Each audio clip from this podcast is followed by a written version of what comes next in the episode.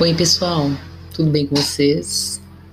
É, sou a Daisy, está no ar mais um podcast e nós estamos lendo o livro de Napoleão Hill, Quem Pensa Enriquece. Ah, no episódio anterior, a gente parou no capítulo 16. É, continuação. Agora estamos na parte final, hein?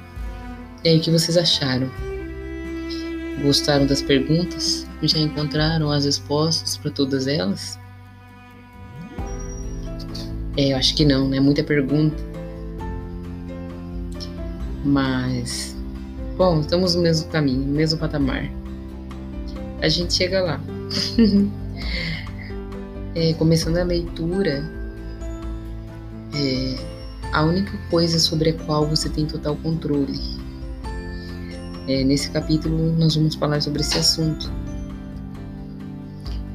É, você tem controle total sobre apenas uma coisa, seus pensamentos. Esse é o mais significativo e inspirador de todos os fatos conhecidos pelos humanos. É, ele reflete nossa natureza divina a capacidade de controlar os pensamentos é o único meio pelo qual você pode controlar o próprio destino. Se você não consegue controlar a própria mente, pode ter certeza de que não vai controlar mais nada. A mente é sua propriedade espiritual. Proteja e use-a com cuidado ao qual a realeza divina tem direito. É, você recebeu sua força de vontade para esse propósito. Infelizmente, não há proteção legal contra aqueles que, por intenção ou ignorância, envenenam a mente de outras pessoas com sugestão negativa. É, gente com a mente negativa tentou convencer Thomas Edison de que ele não poderia construir uma máquina que gravasse e reproduzisse a voz humana. É, porque disseram ninguém havia produzido uma máquina dessas. Edison não acreditou neles ele sabia que a mente poderia produzir qualquer coisa que ela pudesse conceber e acreditar. Esse conhecimento é, foi o que levou o grande Edison acima do rebanho comum. É, gente com a mente negativa tentou convencer Thomas Edison de que ele não poderia construir uma máquina que gravasse e reproduzisse a voz humana. Porque, disseram, ninguém havia produzido uma máquina dessas. Edison não acreditou neles. Ele sabia que a mente poderia produzir qualquer coisa que ela pudesse conceber e acreditar. Esse conhecimento foi o que elevou o grande Edison acima do rebanho comum. Homens com a mente negativa disseram a F.W.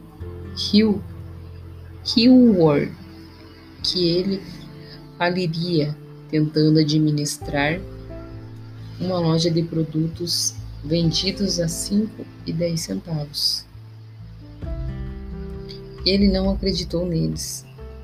Sabia que poderia fazer qualquer coisa, dentro do razoável. Se amparasse seus planos com fé, exercitando seu direito de evitar as sugestões negativas, ele acumulou uma fortuna de mais de 100 milhões de dólares.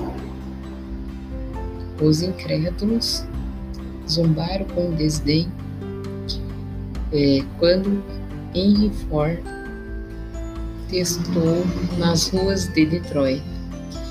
Ah, pessoal, se vocês tiveram um barulho, ruído, eu peço desculpa.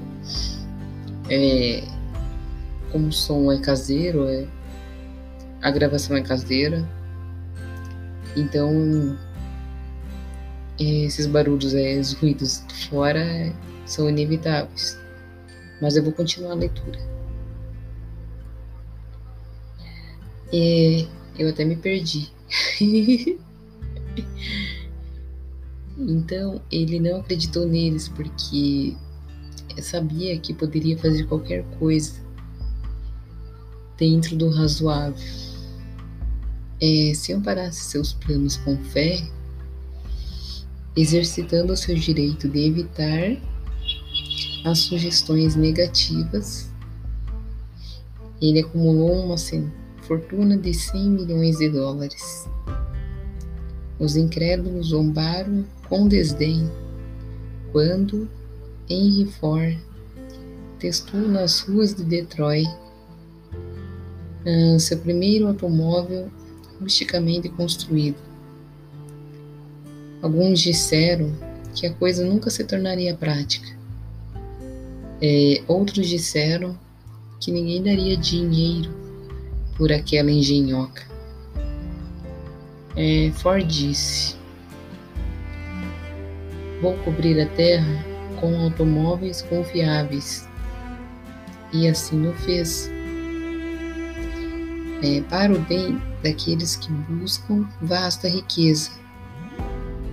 Convém lembrar que praticamente a única diferença entre Henry Ford e a maioria dos trabalhadores é a seguinte: Ford tinha uma mente e a controlava. Os outros têm mentes que não tentam controlar. O controle da mente é resultado de autodisciplina e hábito. Ou você controla sua mente, ou ela controla você. Não existe meio termo.